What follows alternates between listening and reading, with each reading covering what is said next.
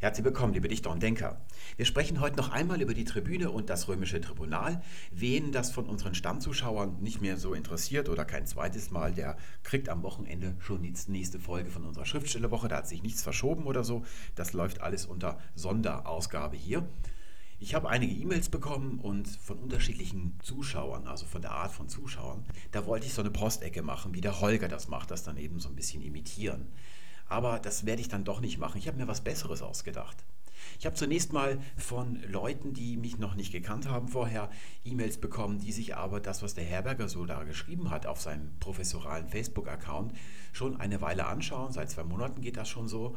Die haben zum Teil, einer hat versucht, da auch was zu schreiben, einige haben sich es nur angeguckt und haben nichts geschrieben. Das ist auch bemerkenswert, dass sich da eigentlich keine Fachleute dort bei ihm zu Wort melden. Die aber gesagt haben, ja, da wäre noch viel zu entdecken, ich soll mir das mal alles durchlesen.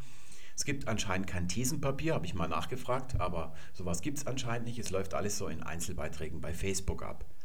Nun, das alles durchzugehen, darauf habe ich selbst keine Lust und erst recht nicht unsere Zuschauer sowohl die Stammzuschauer nicht, aber auch die vielen, die dazugekommen sind, die jetzt nicht vom Fach sind und sich über das RTL-Thema jetzt auf uns gestoßen sind und vielleicht noch was darüber wissen möchten, die haben ohnehin gesagt, dass sie Probleme haben, das zu verstehen insgesamt. Also wer recht hat, wenn da jetzt so ein Detail besprochen wird, der Herr Herberger hat dann wieder auch ein anderes Detail und so weiter. Sie verstehen den Gesamtkontext nicht. Mir hat gestern eine Studentin aus der Universität Saarbrücken geschrieben. Und sie hat gefragt, ja, sie weiß nicht, zu wem sie da halten soll, wem sie da glauben soll. Das ist ihr einfach zu kompliziert. Und mein Rat ist der, wenn sowas der Fall ist, wenn man zum Beispiel da irgendwie involviert ist, weil man da studiert, ihr müsst einfach nur das machen, was man als Wissenschaftler macht. Wenn ihr von etwas nichts versteht, dann schaut ihr einfach in den Nachschlagewerken nach. Und das, was da steht, könnt ihr glauben, weil das ist die Standardtheorie. Könnt ihr ruhig drei, vier Bücher mal rausziehen und werdet ihr sehen, werdet ihr eine einzige Standardtheorie finden. Und das ist die, die Herr Herberger komplett zur Seite schieben möchte. Da werden wir dann noch gleich etwas zu sagen. Das ist also ganz leicht, wenn ihr zum Beispiel nicht wisst, welche Version der Stringtheorie ihr bevorzugen sollt, dann lest euch einfach mal Lexikon-Einträge durch, die es darüber gibt und dann lasst es dabei. Dann werdet ihr sehen, da bei diesem Thema gibt es eben keine Standardtheorie, aber hier bei unserem Thema gibt es eben durchaus eine. Und so würde ich euch empfehlen, da durchzugehen. Ihr müsst ja da nicht irgendwie öffentlich Stellung zu beziehen. Kommen wir nochmal auf die Sendung zu sprechen. Wer am 6. Mai, da wurde diese Sendung ausgestrahlt, seinem Instinkt gefolgt ist oder dem einfachsten Weg, der hat gewonnen. Das war eine ganz faire Sache. Denn RTL hat sich präzise an die wichtigste Bedingung gehalten für so einen Wissensquiz. Das gilt auch für Triple Pursuit oder für Scrabble zum Beispiel. Dass sich Fragen und Antworten in enzyklopädischem Wissen erschöpfen, damit alle Teilnehmer die Möglichkeit haben, nachzuschlagen, ob das korrekt ist, ob das richtig ist oder überhaupt die Möglichkeit haben, die Antworten zu wissen. Daran hat sich RTL gehalten.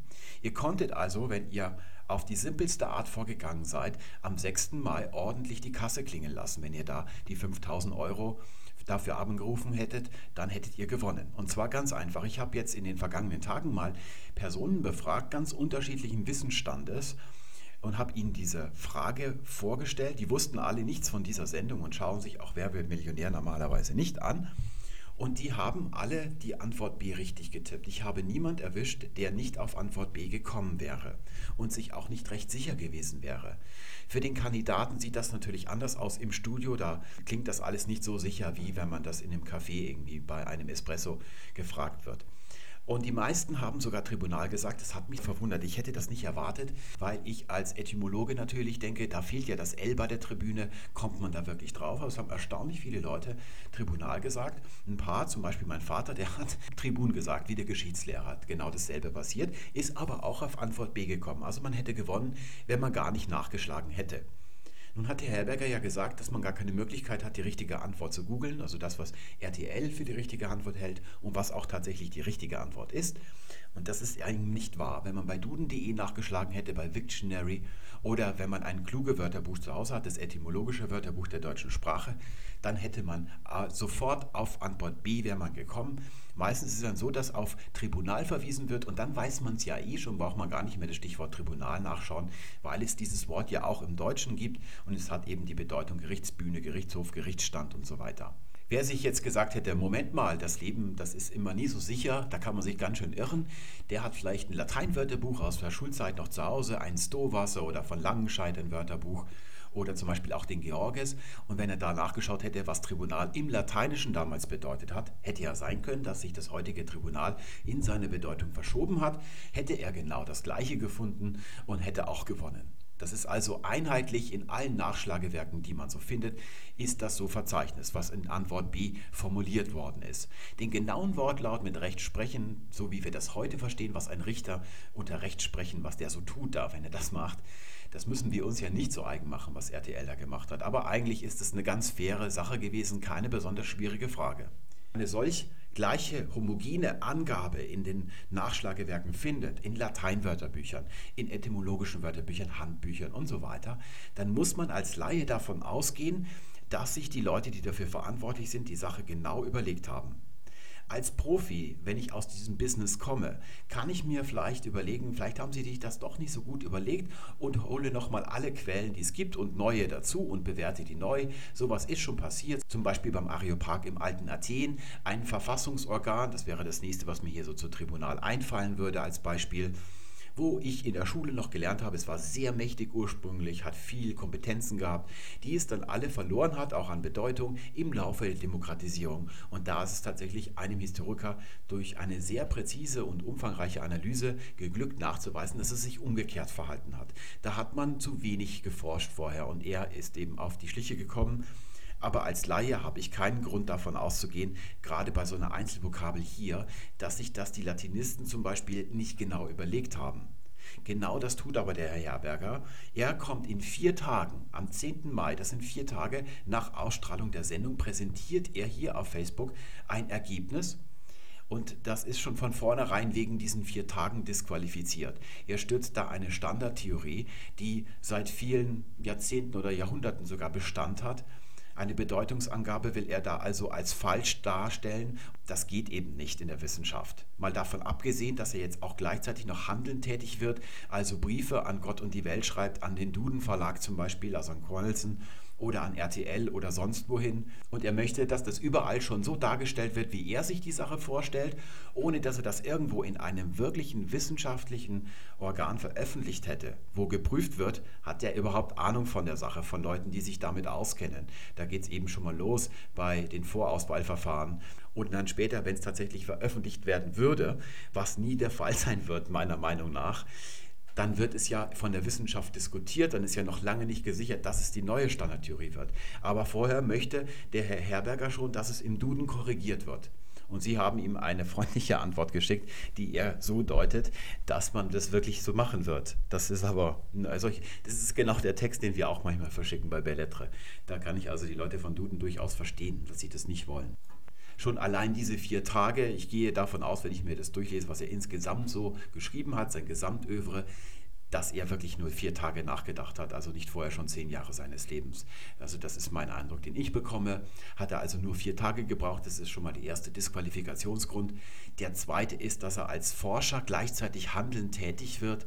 Und der dritte ist natürlich, dass das Ergebnis, das neue Ergebnis, das die neue Standardtheorie werden soll, ausgerechnet das ist, dass seine Studentin, also seine Studentin ist es wahrscheinlich nicht, aber sie stammt aus seinem Institut der Rechtswissenschaften der Universität Saarbrücken, dass sie rehabilitiert. Also eigentlich auch unter anderem, es gibt ja viele Thesen in unterschiedliche Richtungen der neuen Standardtheorie von Herrn Herberger, zum Beispiel das mit den Almosen, dass sie also sogar noch bestätigen würde, was ich pädagogisch nicht gut finde. Denn damit wird eigentlich der einzige Aspekt von ihrem Erlebnis bei der Sendung, der wirklich positiv sich auswirken könnte auf ihren Intellekt, also ihre intellektuelle Entwicklung und ihre persönliche Entwicklung, der wird damit genommen. Sie bekommt damit den Eindruck, im Nachhinein recht gehabt zu haben und das hat sie nicht gehabt. Das ist, muss man ganz einfach so sagen. Sie hat schlicht daneben gelegen. Durch widrige Umstände zwar, aber es war falsch und damit sollte sie sich am besten abfinden. Denn indem der Herr Herberger jetzt hier eine große Kampagne fährt, macht er ja die eigentliche Sache, die sich im Internet dann vollzogen hat, auch nicht mehr rückgängig für die junge Dame. Die Leute interessiert das nicht. Also frage ich mich, wo der eigentlich der Sinn dieses Ziel liegt. Denn es gibt ein Ziel und das ist auch schon das Problem von dieser neuen Forschung. Normalerweise haben Forschungen kein Ziel. Und hier ist es eben so, dass das Ergebnis am 10. Mai schon verkündet wird und zwar in einer E-Mail an die RTL-Redaktion oder an die Redaktion von Wer wird Millionär. Da steht das Ergebnis schon fest und wir sehen, dass er später überhaupt erst auf Belege kommt, die der Latinistik vorher schon bekannt gegeben sind. Viele habe ich bei ihm überhaupt nicht gesehen, zum Beispiel die, die wir beim letzten Mal bearbeitet haben, die habe ich nicht entdeckt und sowieso eigentlich nicht viele Belege, die wirklich überhaupt in Frage kommen für die Erforschung der Bedeutung dieses Wortes. Herr Herberger muss sich aber auf jeden Fall wissenschaftlich messen lassen, denn das schreibt er selber in der Mail unten. Das habe ich ja beim letzten Mal schon gesagt, dass er da seinen Professorentitel in die Waagschale werfen möchte. Seine Venia Legendia eigentlich. Da schreibt er im Postskriptum, um zugleich die nötige Transparenz herzustellen. Aha. Ich verhehle nicht, dass ich von der Rechtswissenschaftlichen Fakultät der Universität Frankfurt mit der Venia für Rechtsgeschichte ausgestattet worden bin und in Saarbrücken lehre. Das schreibt er da also hin, sodass die Empfänger wissen, dass er also ein Rechtshistoriker ist, sodass sie dann sich sagen können, ach ja, dann weiß der wohl, was er sagt. Dann werden wir mal die Wörterbücher, die wir da so zur Rate gezogen haben, einfach wegschmeißen und dem Herrn Herberger glauben, wegen seiner Venia Legendi. Tatsächlich hat RTL geantwortet, eine Presseabteilung, und die beziehen sich auf Kluge bei der Frage. Und es ist genau das Richtige, sich auf das etymologische Wörterbuch zu beziehen. Das machte Herr Herberger am Anfang selbst noch als es zum Beispiel darum ging, nachzuweisen, dass der Herr Jauch auch falsch lag mit seiner Erklärung. Na, der ist eben als Moderator, der kann ja nicht zu jeder Frage, die er da stellt, ein tiefes Hintergrundwissen haben, auch auf diesen Tribun reingefallen, weil das vorher schon die ganze Zeit diskutiert worden ist. Das wollte er da so wegmoderieren und da hat er sich dann in die Bredouille nachträglich gebracht. Das etymologische Wörterbuch von Kluge verwirkt allerdings schon nach drei Tagen sein Recht als wissenschaftliche Quelle herangezogen werden zu dürfen. In dem Moment, nämlich wo die Gegenpartei ihn benutzt, da verwirkt er dieses Recht. RTL antwortet, und zwar die Presseabteilung, und bezieht sich, das hat er hier nämlich zitiert, auch an einer Stelle, ziemlich beeindruckend auf den Kluge. Das ist sehr professionell gemacht, das ist richtig kompetent. Und da komischerweise kommt eine E-Mail von Albrecht Kessler. Ich weiß nicht, wer das ist, aber er kommt, wie fast alle in diesem Spiel, außer Brücken. Auch Frau Chiusi, die ich beim letzten Mal naiverweise noch für eine Italienerin gehalten habe, die in Italien lehrt, also unabhängig ist, den Herrn Herberger nicht näher kennt und da keinen Freundschaftsdienst leistet. Naja, sie kommt auch aus der Brücken, wie da fast alle, die als Fachleute angegeben werden. Und das ist auch schon etwas, was ich noch nie erlebt habe, dass dann die eigene Fakultät oder vielleicht sogar das eigene Gebäude, jedenfalls auch mindestens die äh, gleiche Universität im Saarland, eine Provinzuniversität, dass da die als Gewährsleute, als Quellengeber und als Expertisengeber herangezogen werden und zitiert werden in der Öffentlichkeit. Das sieht man, das muss man immer nachprüfen, wo diese Leute genau herkommen, was es mit denen auf sich hat. Und dieser Herr Kessler schreibt jetzt nun, das wird hier zitiert und ich deute den Eintrag von Herrn Herberger so, dass er sich die Sache zu eigen macht, dass ihm das Nachschlagewerk wie Kluge, also ein Nachschlagewerk wie Kluge, völlig grundsätzlich ungeeignet scheint. Ja, was soll ich daraus schließen? Um einen Wissensquiz im Fernsehen zu veranstalten, was soll man denn sonst machen, außer allgemein zugängliche Nachschlagewerke zu nehmen? Das ist auch wieder so eine Sache, da will man dann darauf hinaus, dass es in Wirklichkeit viel komplizierter ist aber auf der anderen Seite macht man RTL dann wieder zum Vorwurf, dass sie bei sowas Komplizierten überhaupt eine Frage sich dazu einfallen lassen. Dabei ist es in Wirklichkeit gar nicht kompliziert.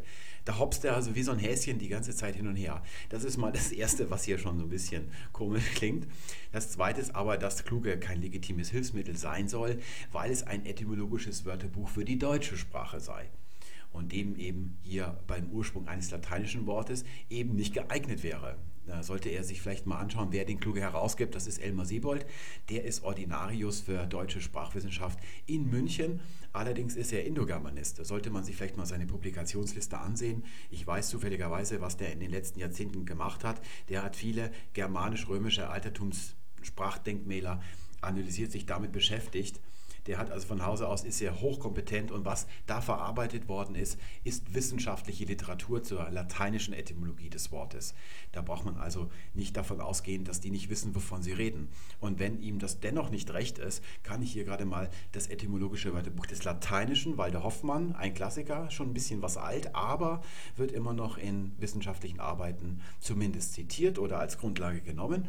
Und da finden wir genau das Gleiche. Tribunal, Hochsitz der Tribunen, erhöhte Bühne für den Feldherrn, Gerichtshof, Trauerbühne, Erdaufwurf und so weiter. Das sind dann die okkasionellen Bedeutungen. Auf die komme ich dann nachher zu sprechen. Wir werden dann nämlich versuchen, wenn ich jetzt mit dem Herberger fertig bin, ein für alle Male, dass ich euch mal zeige, wieso es vernünftig ist, von der jetzigen und auch zukünftigen Standardtheorie anzunehmen, dass es sich um einen Richterstuhl handelt. Warum diese Bedeutungsangabe als Hauptangabe richtig ist. Den Wortlaut für RTL-Frage müssen wir uns nicht so eigen machen. Das ist eben bei diesem Quiz so, dass man das so ein bisschen putzig formulieren möchte, damit ein bisschen Schwung reinkommt. Aber das ist ja nicht unsere Formulierung gewesen. Das ist, ist ein Richterstuhl und das gilt grundsätzlich diese Bedeutung für alle Anwendungen, auch wenn wir es dann später anders übersetzen würden. Herr Herberger übernimmt das, was Herr Kessler hier schreibt. Er macht es sich zu eigen, das schließe ich daraus, dass er hier unten eben noch anführt. Die so begründete Kernprämisse lautet also, die Tribunen sprachen kein Recht. Ja, das schließt er dann in diesem Moment daraus. Da wollen Sie darauf hinaus, dass Günther Jauch sich da auch ein bisschen vergaloppiert hat. Und das ist mein Eindruck insgesamt. Wenn da etwas noch rein switchert im Laufe der zwei Monate, was dem Herrn Herberger zu Pass kommt, dann wird es aufgenommen und ist es auf jeden Fall richtig. Es wird nicht irgendwie kritisch analysiert oder wissenschaftlich bearbeitet, philologisch oder historisch, sondern wird dann gleich eingebaut in eine Theorie, von der ich nicht verstanden habe, wie ihre eigentliche These, ihr Arbeitsergebnis lautet. Aber ich habe einen ganz starken Eindruck, dass das eine sehr erfolgreiche Theorie ist, wenn ich das hier lese, wenn ich bis zum heutigen Tag da hoch scrolle. Das ist eine neue Theorie, eine neue Wahrheit, die anscheinend niemand aufhalten kann. Dann gibt es noch einen fünften Disqualifikationsgrund, wissenschaftlich gesehen. Ich finde da eigentlich auf keinen Fall die wesentlichen, zum Beispiel das, was wir beim letzten Mal besprochen haben, wo ja nicht abzustreiten ist, dass es sich um Rechtsprechung handelt, sogar im konkreten Sinn. Ich habe diese drei Beispiele absichtlich rausgesucht, weil sie genau auch dem entsprechen, was wir heute unter Rechtsprechen verstehen. Natürlich ist das nicht völlig deckungsgleich, was die Magistrate im alten Rum gemacht haben, mit dem, was wir heute uns vorstellen, was ein Richter so alles tut. Und solche kritischen Sachen, zumindest solche, die man erklären muss, und eigentlich darf es überhaupt keine Rolle spielen, in welche Richtung ein, ein Beleg führt. Man muss sie erstmal alle sammeln, ordentlich, gewissenhaft. Und dann ist 90 Prozent der Arbeit, da, da, gehört das dazu, auch die Auswertung. Und da gehört auch dazu, dass man alles ganz gewissenhaft liest, die Kommentarliteratur, die es gibt in der Latinistik dazu. Und nicht schon vier Tage später mit einer fertigen Theorie auf den Markt kommt. Und dann, was wir jetzt sehen können an folgenden Posts, ist vor allem, gibt zwei Typen. Einerseits Vermeldungen, dass es in Klagen oder Beschwerden gegen RTL vorangeht. Und das andere sind dann neue Belege, die sich irgendwie verwerten lassen. Wichtig ist nur, dass sie von Antwort B wegführen. In welche Richtung sie dann genau führen, das ist nicht so wichtig. Das kann mal so sein, dass das Lateinische auszuschließen ist, weil es nur aus dem Französischen kommt. Das wäre die letzte Entlehnungsstufe, wobei es bei dieser Frage gar nicht darum ging. An einem anderen Tag ist es wiederum das Lateinische, aber dann ist es einmal Almosen, ein andermal sind, ist es das Redenhalten. Da wird jeder abenteuerliche Quatsch herangezogen, der in wissenschaftlicher Etymologie dann gar nicht, gar keine Rolle spielt. Zum Beispiel ein griechischer Vokabel, Bäma, Redebühne soll das dann sein und das soll irgendwas erklären, als ob wir nicht wüssten, dass es Redebühnen auf der Welt gibt. Ja, man kann sogar nach Rom fahren, sich auf die Rostra draufstellen, da ist nämlich der Sockel noch erhalten. Also das, was soll, was soll das? Und auf der anderen Seite ist all das, was man erklären müsste, es muss ja einen Grund geben, warum in den Wörterbüchern das so verzeichnet ist. Das findet man also in Stowasser, Langenscheid, so ein Taschenwörterbuch, wenn man danach schlägt, oder im Georgis findet man diese Bedeutungsangabe und das nicht mal das wird erklärt. Und da muss es ja irgendeinen Grund dazu geben. Und das hier hat für mich nichts mit Wissenschaft zu tun, nicht im Ansatz. Ich kann keinen klaren Gedanken in dem Ganzen, nicht meinen Einzelpost meistens erkennen, sondern ich halte es für eine völlige Medienkampagne. Und ich finde, wenn Herr Herberger darauf Wert legt, dass wir das hier als wissenschaftliche Leistung anerkennen, dann lautet mein Urteil, es ist eine Schande. Wenn man es wie ich als reine Medienkampagne begreift, dann finde ich auch, dass man sowas als Professor einfach nicht macht. Das gehört sich einfach nicht. Selbst wenn er keine persönlichen Motive hat in Wirklichkeit. Unterstellen wir mal seinem Inneren, dass ihm die Studentin egal ist und auch der Ruf seiner Universität. Er ist ganz Wissenschaftler und ist nur an dieser Frage interessiert. Dann muss er dennoch erkennen, dass es für alle anderen Menschen nicht möglich ist, auszuschließen, dass er sich für seine Studentin einsetzt oder seine Universität, dass er RTL irgendwie schaden will. Das muss man doch als erwachsener Mensch erkennen und dann lässt man die Finger davon. Da muss man zunächst mal ganz unabhängige Menschen, die gar nichts mitbekommen haben von der Sache, selbstständige Wissenschaftler zum Beispiel im Ausland, fragen, ob sie das mal untersuchen könnten oder so. Und dann kann man vielleicht ganz bescheiden etwas herausbringen, aber gleichzeitig auch hier handelt, so eine Medienkampagne zu machen, wo dann auch hier Fortschritte, dass zum Beispiel der Kandidat jetzt tatsächlich klagen möchte, dass hier zwischen dieser Beleganalyse hier zu verlautbaren, das ist doch ein ganz schlechter Stil. Das war das, was ich zu meinem Herberger zu sagen habe. Wir fangen mit unserem 3D-Farbgemälde aus dem alten Rom an. Es ist natürlich klar, dass ich mich mit allen Faktoren, die da gleich zur Sprache kommen werden, sehr gut auskenne. Aber mit diesem hier schon, mit dem wir anfangen wollen, natürlich mit der Wortbildung. Das liegt nahe.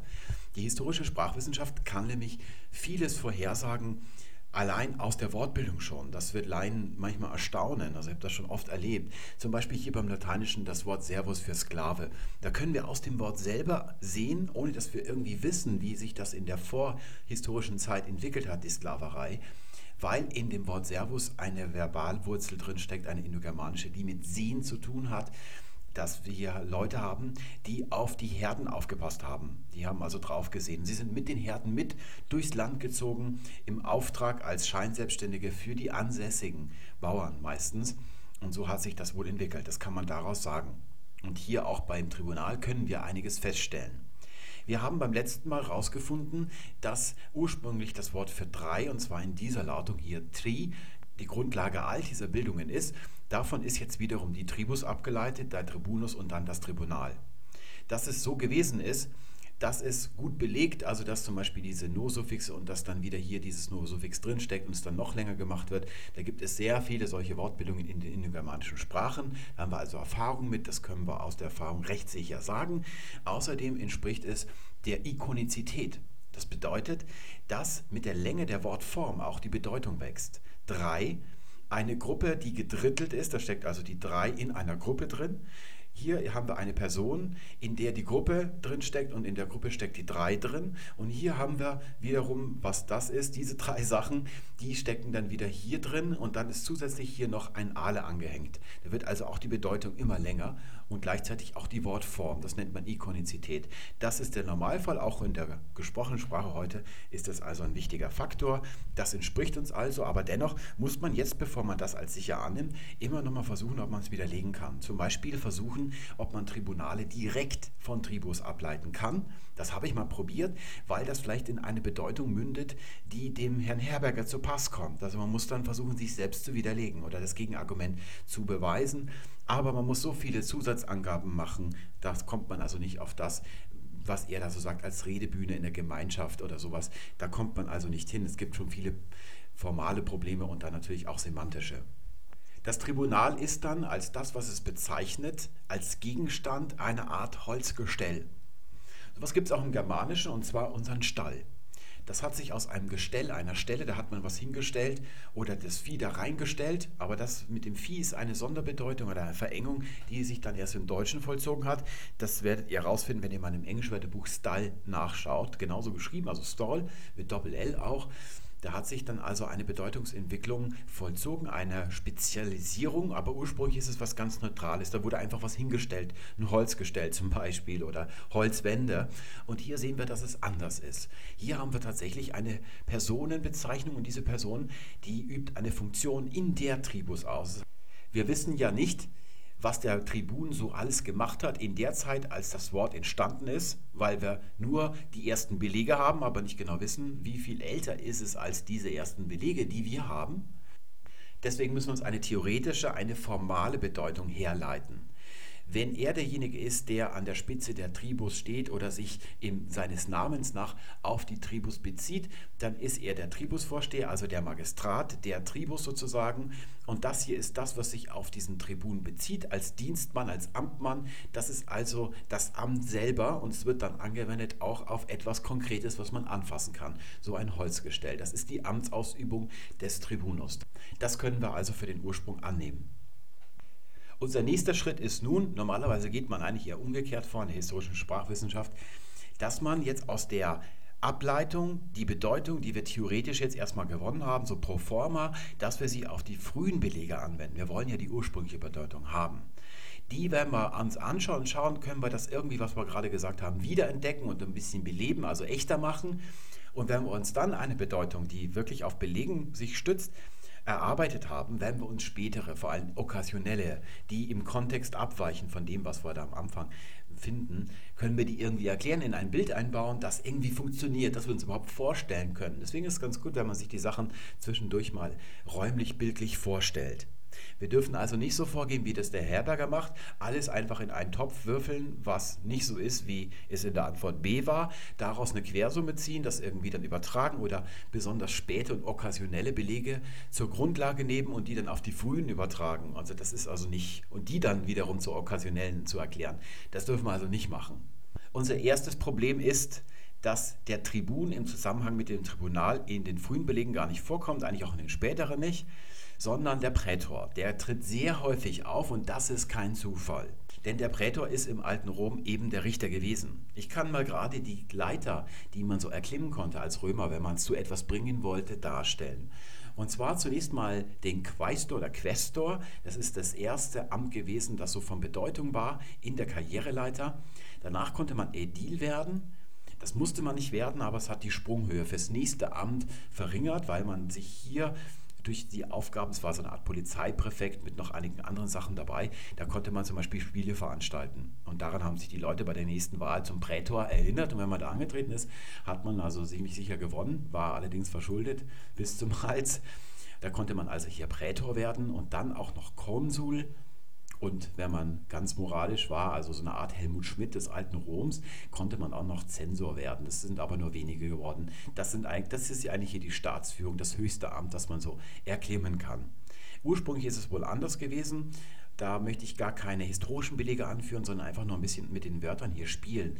Man nimmt an, aber das ist nicht sicher, dass hier ein Verbum drin steckt, das beraten bedeutet. Und im Prätor steckt hier das Prä drin. Der ist also auf jeden Fall mal der Erste gewesen. Das kann man sicher sagen, was auch immer die Konsuln gewesen sind. Denn hier steckt dasselbe Präfix drin, das wir in vielen solchen Bezeichnungen im Indogermanischen haben. Zum Beispiel im Imperator im Lateinischen, also das Per. Das, oder zum Beispiel First im Englischen oder der Fürst im Deutschen, also First der Erste. Auch die Frau als weibliche Ableitung zum Froh, wie in Frohen Leichnam oder Frondienst, das ist der Herr, der ist also der Erste gewesen und hat sich vor allem seit jeher, kann man sagen, mit Rechtskunde beschäftigt oder Rechtspflege. Also all den Aufgaben, die die Leute nicht allein unter sich regeln konnten. Was wir heute vielleicht nicht mehr zum Richter zählen würden, das gehört auch dazu, was es alles so zu regeln gab in der Gemeinschaft. Das hat der Prätor gemacht und natürlich auch die Staatsführung. Das war natürlich am Anfang wenig, weil Rom ein kleines Nest gewesen ist.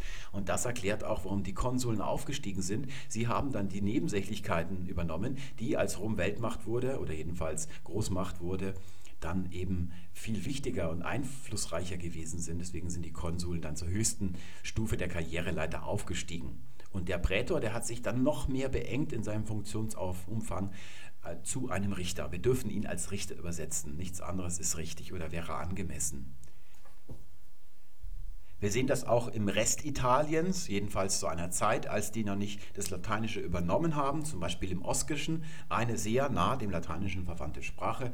Da heißt wohl das gleiche Magistrat hier Medix tuticus oder Medix jedenfalls, da steckt das Wort modus, im Lateinischen liegt das jedenfalls so drin, und dann dicere, also der, der sagt, wo es lang geht, der das Maß angibt, modus der sagt, was man tut und was, was man lässt. Und der Medix Tuticus ist also nicht der deutsche Medix, sondern es ist der Medix des Volkes. Da steckt also dieses Wort hier drin. Wie in Theodans hatten wir in der letzten Sendung. Das ist der Anführer im Gotischen des Volkes gewesen, also der König.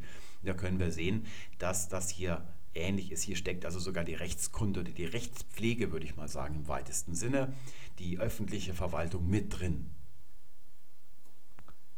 Und in den Belegen, die wir beim letzten Mal gesehen haben, Prätor Urbanus hatten wir, das war der Prätor, es gab mehrere, von den Konsuln gab es zwei, von den Prätoren noch mehr. Es gab einen Prätor Urbanus, der in der Stadt gewirkt hat und für Ausländer zum Beispiel, wenn die irgendwie involviert waren, dann gab es einen Prätor Peregrinus. Und jetzt können wir eigentlich schon die Urbedeutung ableiten oder feststellen, formulieren. Wenn das Tribunal, die Dienststelle, ein Holzgestell des Prätors gewesen ist und der Prätor ist der Richter, dann dürfen wir dieses hier in der Primärbedeutung als Richterstuhl übersetzen. Ich sage nicht, dass da immer recht gesprochen wird, das ist ja eigentlich der Wortlaut von RTL, es ist im weitesten Sinne der Richterstuhl. Auch wenn der gerade jetzt nicht ein Urteil verkündet zum Beispiel. Der könnte auch schlafen darauf, dann bleibt es trotzdem der Richterstuhl. Also Richterstuhl ist etwas anderes als Richtstuhl oder Richtbühne. Wie das genau ausgesehen hat, das Holzgestell, das wissen wir nicht genau. Denn wir können uns die Form, wie viele Leute da noch mit draufgepasst haben, ob das jetzt wirklich nur so ein Hochstuhl wie beim Tennis gewesen ist ursprünglich, ob sich das zu einer ganzen Bühne ausgebaut hat, es könnte vielleicht auch unterschiedlich gewesen sein. Das kann man indirekt schließen aus Szenen, wo noch andere, die Prozessbeteiligte zum Beispiel, irgendwie angeordnet sind. Daraus schließt man das dann vielleicht so ein bisschen. Aber wirkliche Baupläne haben wir nicht von dem Ding. Das macht die Sache also ein bisschen schwierig. Aber die Urbedeutung haben wir jetzt schon zusammen. Ein Tribunal ist ein Richterstuhl und zwar der Richterstuhl, wo der Prätor drauf sitzt in der Öffentlichkeit. Der Prätor hat ja mehrere Möglichkeiten. Er kann morgens im Bett liegen bleiben. Das ist dann das Prätorenbett oder das Richterbett, da bleibt er dann drin liegen. Aber meistens geht er raus, sehr oft. Wenn er vor die Tür geht, dann läuft er von A nach B und dann wird er begleitet von zum Beispiel Lektoren. Das sind einerseits Leibwächter, aber auch direkte Vollzugsbeamte. Das sind die Typen, die diese Reißzweige dabei haben. Die Fasces, woher das Wort Faschismus kommt, das hat sich Mussolini aneignen wollen. Manchmal ist auch noch ein Ball, steckt da noch mit drin und umgeben von denen und dann auch noch eine riesen Schar von Klienten, die hat man dann mittlerweile angehäuft. In Rom war ja sozusagen jeder Klient, bis auf ganz, ganz wenige Patrizier, also Patroni, war jeder Klient. Und da ist er dann zum Beispiel zum Forum oder in der Zeit, wo wir uns bewegen, von den Belegen her, beim letzten Mal so republikanische Zeit, der Platz, der an das Forum direkt anschließt, der Versammlungsplatz, wo dann auch der Serenat ist. Da findet dann zum Beispiel, das ist eine von beiden Möglichkeiten, der Prozess im Freien statt. Da sind immer viele Leute daran interessiert gewesen. Es gibt eine Menschenmenge. Deswegen sitzt der auch erhöht. Das ist also kein Wunder. Das ist die Funktion von diesem Tribunal, diesem Holzgestell, dass er funktional als hoher Magistrat der Stadt über der Menge erhöht ist direkt, also rein szenisch, kann er über die Menge überblicken und sie sieht auch ihn als Zentrum des Geschehens. Deswegen überhaupt ein Holzgestell. Das ist der Sinn des Ganzen. Das Holzgestell ist aber nicht nur wie der Schiedsrichter beim Tennis, so ein Hochstuhl oder vielleicht eine Bühne, wo andere auch noch mit draufpassen, also wirklich zum Reden halten gedacht, sondern es wird schon in diesen frühen Belegen, die also noch früher ein paar Jahrzehnte sind, als die Rede von Cicero, die wir beim letzten Mal hatten, ist es tatsächlich der Posten der funktionale Amtsposten des Richters, sehen wir hier an diesem Gesetz, da wird vorgeschrieben, wie ein Wahlverfahren durchzuführen ist. Da ist der Prätor nämlich auch als Ordnungskraft mitwirkend. Ne, da sehen wir hier oben, da Prätor als PR abgekürzt, der soll etwas machen. Und zwar soll er Folgendes sicherstellen dass wenn hier in dem Losverfahren Namen aus den Losen hervorgehen, die sollen verkündet werden und ein Schreiber soll sie auf eine Tafel schreiben. Und die wird entweder zum Tribunal gebracht oder sie wird am Tribunal angebracht. Das ist noch wahrscheinlicher, das werden wir gleich sehen. Und das ist also der Post, da kann ich hingehen zu diesem Tribunal und kann mir diese Namensliste ansehen. Das kann ich auch machen, wenn der Prätor gar nicht draufsetzt. Das bleibt, dennoch bleibt diese Sache dann der Richterposten. Genau das sehen wir bei dem nächsten Beleg. Das ist auch wiederum eine Inschrift. Hier oben sehen wir Ziel. Das ist ein Katalog, also ein Korpus der Inschriften auf Latein. Das ist so ein mehrbändiger Katalog, wo die also verzeichnet sind. Und da sehen wir, geht es um den Edil mal ausnahmsweise und nicht um den Prätor. Und der soll innerhalb einer Frist, die mindestens zehn Tage beträgt, also nicht weniger als zehn Tage sein soll, soll er etwas verkünden. Und zwar vor seinem Tribunal auf dem Forum soll er verkünden. Und zwar einen Plan. Es geht um die Instandhaltung, glaube ich, von Straßen und da soll er also eine Planausschreibung machen, so wie wir das heute auch noch kennen. Und die wird an dem Tribunale angebracht. Und wenn ich daran interessiert bin, an der Erhaltung der Straßen Roms mitzuwirken, dann kann ich mir das hier anschauen und mich vielleicht melden, wenn ich blöd genug bin. Und wenn man ganz blöd ist, ging man nachts um drei, wenn der Edil längst zu Hause geschlafen hat, dorthin. Und dann las man, wenn man noch nicht auf dem Weg hin umgebracht worden ist, welche Straßen gewartet werden sollen. Das soll da der Edil draufschreiben. Wenn der Prätor draußen in der Öffentlichkeit war, hat er also entweder sich bewegt durch die Straßen, da haben sie ihn natürlich nicht auf einem Tribunal rumgetragen, sondern andere Möglichkeiten gehabt, eben zum Beispiel die Lektoren als Kennzeichnung für seine hohe Würde als Magistrat, dass er eben kein normaler Römer ist. Und wenn er sich beim Prozess hingesetzt hat, hat er auf einem Tribunal gesessen, aber auch bei allen anderen Gelegenheiten, wo sich ein Prätor in der Öffentlichkeit irgendwo hinsetzt. Was könnte das denn sein? Ja, zum Beispiel die Spiele oder der Zirkus. Oder, das sehen wir hier, das Theater. Da sehen wir hier eine Inschrift aus Capua, das ist in der Nähe von Rom. Ihr kennt es von Romeo und Julia. Und da finden wir auf dieser Inschrift einige Namen. Das sind Freigelassene. Hier haben wir zum Beispiel einen Quintus und der ist ein freigelassener Libertus von natürlich einem Quintus, denn die bekommen ihren Namen von dem, dem sie einst gehört haben. Und die haben sich hier zusammengetan, die bleiben dann meistens in einer Verbindung, so wie auch ihre ursprünglichen Eigentümer in einer Verbindung stehen. Und die haben zusammen was gemacht. Sie haben Teile eines Theaters gestiftet. Ein ganzes Theater aus einem Guss hat man ohnehin nicht gebaut. Das konnte man also eigentlich nur stiften, wenn man größenwahnsinnig war. Waren einige Römer zum Glück. Die haben dann große Sachen gebaut. Und da sehen wir hier, was sie gestiftet haben. Hier steht Feckerund, was sie also gemacht haben. Das ist so ein neutraler Ausdruck, weil sie zunächst mal ein Tribunal gestiftet haben. Hier sehen wir die Abkürzung, deswegen hört das hier bei dem B auf. Und da vorne ergänzen wir das TR. Das können wir deshalb machen, weil es eine ganze Gruppe dieser Belege gibt. Und in anderen ist es dann ausgeschrieben oder besser erhalten. Und wir wissen auch, dass es ein fester Ausdruck, ein kanonisierter Ausdruck aus dieser Theaterarchitektur gewesen ist. Sie haben also ein Tribunale gebaut und da hat nicht irgendjemand drauf gesessen, sondern allein so ein hoher Magistrat, der Prätor zum Beispiel oder wenn es weiter außerhalb war, ein Medix oder auch der Konsul natürlich. Die haben, wenn sie dann da im Freien gesessen haben, auch mit auf dem Tribunale oben gesessen oder vielleicht auch noch die Edilen. Jedenfalls nur diese Typen und nicht irgendwer. Das wird auch ausdrücklich gesagt oder geschlossen in der Fachliteratur, die es hier eben zu dieser Theaterbelegverwendung gibt. Und das Zweite, was sie gemacht haben, war ein Kunium. Das M ist auch abgekürzt. Das ist ein Keil. Das war ein Keil für die Frauen. Da steht also hier der Dativ Plural. Und dann haben sie außerdem noch Spiele gemacht. Ludosque. Und zwar in dem Jahr, wo folgende Konsuln, die wir nicht lesen können, Konsuln gewesen sind. Die sind eher eponym als höchste Beamte. Deswegen wird das Jahr nach ihnen benannt. Schauen wir uns das mal räumlich an. Hier sehen wir ein Amphitheater und zwar von oben. Wir haben die Bühne, wir haben die Zuschauerbänke, das ist ja ein bisschen wie heute.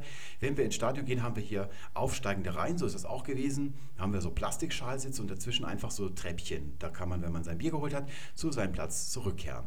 Aber das sind eigentlich eigene Holz- Abteilungen hier, die einzeln gebaut worden ist. Und wir glauben, dass das mit Cunius gemeint ist, weil das Keil bedeutet. Und das Einzige, was so von der Beschreibung her von der Größe dem entspricht und was keilförmig ist, ist eben dieses hier. Und da haben netterweise die freigelassenen Frauen auch einen eigenen Keil zum Sitzen und Zuschauen errichtet. Die Senatoren saßen meistens hier, die hatten hier so bevorzugte Plätze. Und die obersten Magistrate, der Prätor, der ist ja der Richter, also braucht er einen Richterstuhl, auch im Theater. Wenn da der Prätor nur sitzt, ist es auch ein Richterstuhl. Und das ist also hier das Tribunal. Das ist also eine, so eine Plattform, die rausragt. Man kann sehen, er hat einen guten Blick auf das Geschehen auf der Bühne und er wird von allen auch gesehen. Das ist die exponierte Stelle, die er hat. Er schwebt also wieder ein bisschen über den Leuten. Und das ist eine ziemlich aufwendige Sache gewesen, vor allem deshalb, weil Bühne, Tribunal und Zuschauerbereich, diese sind verbunden architektonisch. Und da musste man, wenn man eines verändern wollte, neu machen wollte, musste man das Umliegende auch abreißen. Wir können jetzt also konstatieren, dass wir unter Tribunal keine Rednerbühne für jedermann verstehen dürfen, wie das jetzt an einer Stelle der Herr Herberger wieder sagt und an einer anderen Stelle sagt er auch wiederum was ganz anderes, sondern es ist der Richterplatz. Entweder da, wo er wirklich sein Geschäft verübt, oder eben hier, wenn er im Theater mal zuschauen will, da hat er auch einen Richterplatz. Das ist damit gemeint mit diesem Wort. Richterplatz oder Richterstuhl, Richterbühne, Richterempore oder Plattform. Die Hauptbedeutung haben wir jetzt also gewonnen. Ein Tribunal ist das, worauf ein Prätor sitzt in der Öffentlichkeit. Worauf er zu Hause sitzt, das bleibt ihm selbst überlassen. Also ein Richterstuhl. Sowohl wenn Gericht gehalten wird, als auch wenn er im Theater sitzt oder sonst auch irgendwo. Das dürfen wir auch annehmen. Wo er sich offiziell hingesetzt hat als Prätor, dort stand also ein Tribunal. Und wenn wir den Edil noch mit reinziehen, können wir sagen, das ist also ein Magistratstuhl. Dort, wo diese hohen Magistrate gesessen haben, da war ein Tribunal. Und jetzt können wir uns die okkasionellen oder die anderen Bedeutungsangaben, die dann meistens noch mit angeführt sind, unter ferner liefen meistens, wie das so gewichtet wird, das ist dann jeweils die Sache eines Wörterbuchautors, anschauen und schauen, ob man das irgendwie erklären kann aus dieser Grundbedeutung. Und das können wir ganz leicht. Zunächst mal, was Heerführer oder was Statthalter angeht. Das Prätoriat hat ein Jahr gedauert. Das gilt für all diese vier großen Ämter hier, die regulär ausgeübt worden sind. Und danach hat ein Prätor der Senat eine Provinz zugesprochen, die man für eine Zeit absolutistisch regiert hat. Man konnte dort Heerzüge unternehmen. Das hat Caesar zum Beispiel gemacht in Gallien. Und konnte diese Provinz ausbeuten. Das war das Übliche. Man hatte ja so viel Schulden angehäuft, dass man wirklich was einnehmen musste. Und diese Leute, die das hier gemacht haben, die haben normalerweise nicht gearbeitet. Die Senatoren oder die richtigen Patrizier jedenfalls, die durften nicht arbeiten. Die durften nur diese Latifundien besitzen. Das war die Einschränkung. Die konnten also nur erben oder ausbeuten, also rauben. Das waren ihre einzigen Einkunftsmöglichkeiten. Und Bestechung natürlich. Das kommt erschwerend hinzu. Da wurde man also Proprätor in einer Provinz. Die hat man absolutistisch regiert. Und da haben wir zwei Fälle, wo die Sache aus dem Ruder gelaufen ist. Der erste ist natürlich Julius Caesar. Der hat ganz viele Soldaten angehäuft und viele Herzöge gemacht, seine Provinz vergrößert. Am Anfang haben alle noch gedacht, was will der denn in Gallien? Da ist nichts rauszuholen. Und da haben sich alle getäuscht. Und das war dann auch das Ende der Republik, wie wir wissen. Es gibt aber noch einen anderen Fall, wo tatsächlich das Tribunal vorkommt von einem Statthalter und das steht auf Sizilien. Es ist der Prätor Urbanus von Rom Verres der als Proprätor dann nach Sizilien geht und es dort so doll treibt, dass sich danach die Sizilianer an einen jungen Anwalt in Rom wenden, um sie in einer Klage gegen Verres zu vertreten. Und das war Cicero, der ist mit dem Prozess gegen Verres groß rausgekommen. Das war also eine der größten Ereignisse in der ersten Jahrhundert vor Christus, kann man sagen. An den meisten war Cicero irgendwie beteiligt. Aber das war sein Anfang, der Anfang seiner Karriere. Diese Rede ist noch früher als die, die wir beim letzten Mal gesehen haben. Und eine der Taktiken von diesem Verres ist zum Beispiel in Sizilien alle reichen Leute eines Verbrechens zu beschuldigen und sie ins Gefängnis zu werfen, wodurch ihr enormer Besitz dem Staat zufällt. Und da Verres der Staat war, fiel das also alles in seine eigene Tasche. Und da war er sehr berüchtigt. Und zu einer Zeit, als alle reichen Leute schon längst äh, enterbt im Gefängnis saßen, gab es noch einen und das war Apollonius, ein reicher Mann. Und alle haben sich gefragt, warum verschont wäre es ihn, was hat er vor? Und schließlich kam der Tag, von ihm erfahren wir in der zweiten Rede von Verres in der fünften Abteilung, also diese Rede ist nie mehr gehalten worden. Verres hat sich während des Prozesses schon ins Exil abgesetzt. Und da erfahren wir Folgendes. Verres ließ diesen Apollonius zu seinem Tribunal rufen und wir erfahren, dass die ganze Menge sich schon versammelt hatte und schon am Reden war. Die haben alle darauf gewartet, was wird jetzt geschehen. Sehen wir also, der Statthalter, der Proprätor, sitzt auf diesem Tribunal. Das ist genau das gleiche, was in Rom ist. Können wir also diese Belege auch erklären. Und der Verres wirft dann dem Apollonius vor, er besäße einen Sklaven und bei dem hätte man anarchistische Umtriebe festgestellt. Also so ein bisschen wie in Bayern. Dann hat aber Apollonius nachweisen können, dass der Sklave gar keine anarchistischen Triebe hat, weil er gar nicht existiert. Es gibt diese Person gar nicht. Und dann hat Verres gesagt, ach, das ist mir jetzt auch schon egal, werft diesen Typen ins Gefängnis und dann wird auch nochmal das Tribunal nochmal erwähnt. Da heißt es nämlich, er wird weggerissen oder weggeführt vom Tribunal und in den Kerker geworfen. Ja, und dann ist die Kohle bei Verres gelandet. Da haben wir also so einen Beleg auch die späteren Belege aus der Kaiserzeit, wo man dann vielleicht auf einer Münze einen Kaiser auf etwas sitzen sieht, was man für ein Tribunal hält, wo man sich aber nicht ganz sicher sein kann, ob die das so genannt hätten im alten Rom, weil das Wort nicht draufsteht. Es kann also sein, dass sich später ein römischer Kaiser draufsetzt, weil sich die Kaiser ja nicht als Gottgeboren definieren im alten Rom, sondern als Magistrat, als höchster Magistrat und beliebtester Magistrat der Stadt. So hat das bei Caesar und Augustus angefangen. Deswegen sitzen die auch auf Tribunalen drauf. Das sind dann die, die sich dann richtig breit gemacht haben darauf. Das ist also auch kein Problem. Und außerdem Stellen, bei denen es kein solcher Magistrat ist, der auf ein Tribunal klettert und dort oben eine feurige Rede hält, zum Beispiel vor Soldaten, die schauen zu ihm auf, hören sich an, was er zu sagen hat. Er bringt sie damit hinter sich. Er will sie anführen. Er kann ich ja auch jetzt nicht plötzlich davon ausgehen, dass das Tribunal eine Redebühne ist. Das darf ich daraus nicht schließen, aus dem, was wir bisher gewonnen haben. Er stellt sich darauf, weil er Macht ausüben will. Er will die Menge hinter sich bringen. Und das Tribunal ist nun mal das Zeichen der Macht. Es ist ein Quasi-Insignium. Es gibt ja auch noch richtige Insignien. Und das ist ein Quasi, das ist die Funktionsausübung eines hohen Magistrats. Und wenn ich mich darauf stelle, was ich dann sage, das wird dann so aufgenommen, wie als wenn es eben so eine hohe Persönlichkeit gesagt hätte und auch andere Belege. Wenn zum Beispiel Typen etwas zusammenbauen, was Tribunal genannt wird, aus Erdklumpen, so mit Gras dran zum Beispiel weiter, heißt es dann, sie errichten ein Tribunal. Ja, dann wird eben hier diese Form, die das Tribunal normal hat, als Erhöhung okkasionell angewendet. Da darf ich doch nicht so eine Sonderbedeutung nehmen und alle Belege, die wir bisher gesehen haben, danach umdeuten. Das ist doch unvernünftig philologisch. Wir müssen auch ans andere Ende der Etymologie schauen, also der Zeitlinie. Heute aufs Deutsche, wir haben das Wort Tribunal ja auch bei uns im Deutschen. Und da bedeutet es genau das Gleiche wie am Anfang eigentlich. Ein Tribunal hat mit dem Gericht zu tun, mit dem Richter. Das ist also eine Richterbühne, das ist, steht man dann davor. Das ist aus dem Französischen entlehnt. Da könnt ihr euch vorstellen, wie das dann in der Neuzeit dazu so gekommen ist, wie das speziell heute im Deutschen auch verwendet wird. Und das wäre doch ein enormer Zufall, wenn die Bedeutungen, die vielen unterschiedlichen, die sich Herr Herberger vorgenommen hat oder schon als sicher anerkennt für sich selbst, wenn die tatsächlich die wahren wären, die aber kaum vorkommen in den Belegen und dann überall in allen Zeitpunkten immer wieder das Ganze eine Gerichtsveranstaltung ist. Zufälligerweise gerät dann dieses Tribunal immer wieder in Gerichtsbezüge hinein. Das ist einfach unvernünftig, das anzunehmen und deswegen tut man das auch nicht. Und es gibt noch einen weiteren, letzten Grund, ein wichtiger Grund, den wir noch nicht ganz verstanden haben und das ist die Tribüne, diese Bildung. Da habe ich das letzte Mal so ein bisschen zitiert aus Wörterbüchern der italienischen Sprache, etymologischen. Und die Sache ist dort ziemlich kompliziert geschildert. Und das ist immer wichtig, wenn man was nicht genau verstanden hat, dass man tief einsteigt in die Sache und versucht, sie zu verstehen. Was dort so geschrieben stand, wie es zur Tribüne gekommen ist, die wir heute haben, das war ziemlich kompliziert. Und wenn etwas kompliziert ist, dann muss es jemand kompliziert gemacht haben. Und da habe ich mir gedacht, wie könnte man sich das denn ganz einfach vorstellen? Denn wir finden ja diese Bedeutungsentwicklung über die Kirche. Es hat etwas mit Kirche zu tun. Da fanden wir dann, dass das Evangelium davon verkündet wird. Und da könnte man dann auch wieder für den Herrn Herberger mit seiner Sprechbühne argumentieren.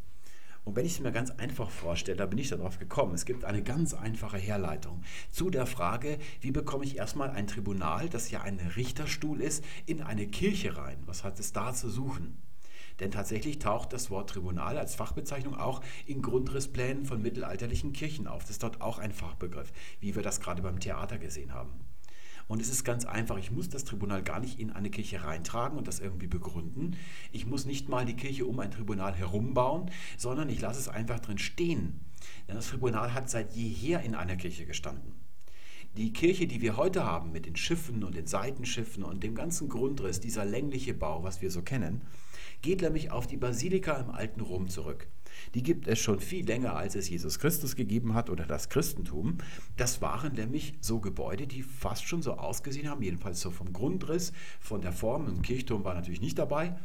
Und das älteste, was ich da kenne an Basilikas, ist die von Cato, Cato dem Älteren.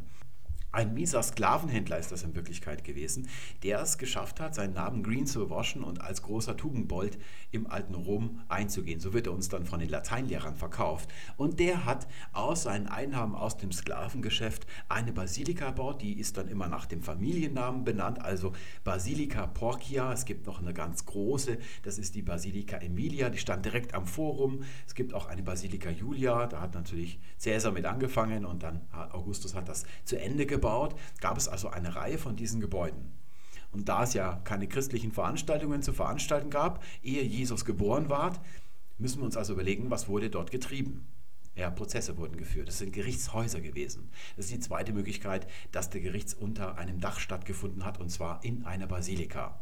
Da haben also Gerichtsprozesse stattgefunden und deswegen gab es darin ein Tribunal. Deswegen hat das immer schon drin gestanden. Die Christen brauchten dann später, als sie als Gruppe entstanden sind, Orte, wo sie sich versammeln konnten und haben diese Basiliken genutzt. Deswegen ist es auch noch ein Wort für eine Kirche heute im Christentum. Es gab dann natürlich auch noch andere Veranstaltungen. Später in der Kaiserzeit hat sich der Kaiser reingesetzt, dann auch wieder auf das Tribunal. Da kann es schon zu Almosenszenen gekommen sein. Nur würde ich, wenn der Kaiser auf dem Tribunal sitzend Almosen verteilen abgebildet ist, das Tribunal nicht mit den Almosen verbinden, sondern jeweils das Tribunal und die Almosen mit dem Kaiser als also ein zugleich, was da dargestellt wird. Der Kaiser sitzt auf einem Tribunal, weil er der größte Diener seines Volkes ist. Er ist also der Magistrat und zugleich verteilt er Almosen. Und zwar, weil das eben Könige und Kaiser früher immer gemacht haben. Das galt als ihre wichtigste Eigenschaft dass sie milde waren, so nannte man das im Mittelhochdeutschen noch, hatte noch nicht die Bedeutung wie heute, also freigebig, dass es dem Volk gut geht, dass es Wohlstand gibt. Also so ähnlich wie bei Angela Merkel. Das ist genauso gewesen wie heutzutage. Solange es uns gut geht, darf Angela Merkel an der Macht bleiben und wenn es mit dem Wohlstand nach unten geht, wird sie abgewählt. Und da sieht man auf Anhieb, warum man das Tribunal nicht mit der Bedeutung Almosenverteilung versehen darf. Weil solche Belege, wenn es überhaupt gibt, eine zufällige Zusammenkunft von zwei Sachen sind, die sich nur aus der Alleinherrschaft ergeben. Ein Prätor in der republikanischen Zeit hat es nicht nötig gehabt, Almosen zu verteilen. Sowas hat er gemacht, ehe er gewählt worden ist, um gewählt zu werden. Aber wenn er dann erstmal Prätor war, hatte er eigentlich keinen Grund, das zu machen. Das gehörte auch nicht zu seinem Aufgabenbereich dazu. Aber kommen wir nochmal auf die Kirche zu sprechen. Wie kommt es zur Tribüne, die wir heute haben?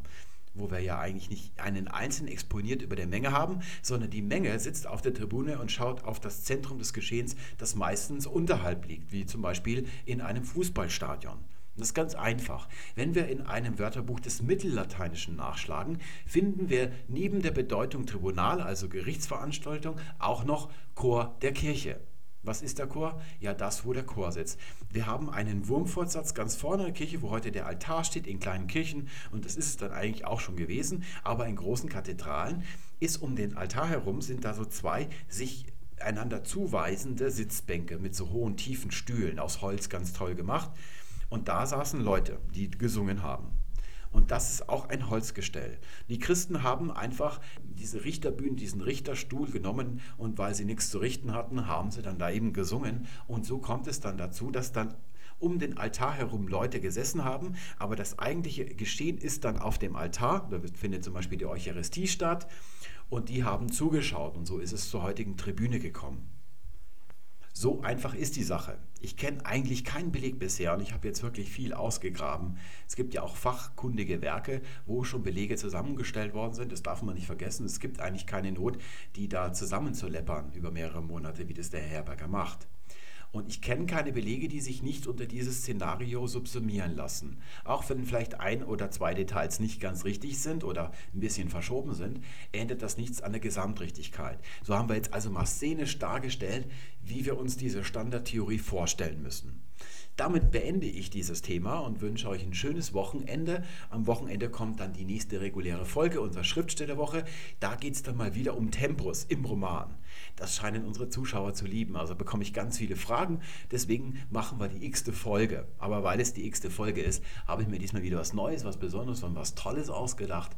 Bleibt also dran. Ich wünsche euch alles Gute bis dahin. Tschüss.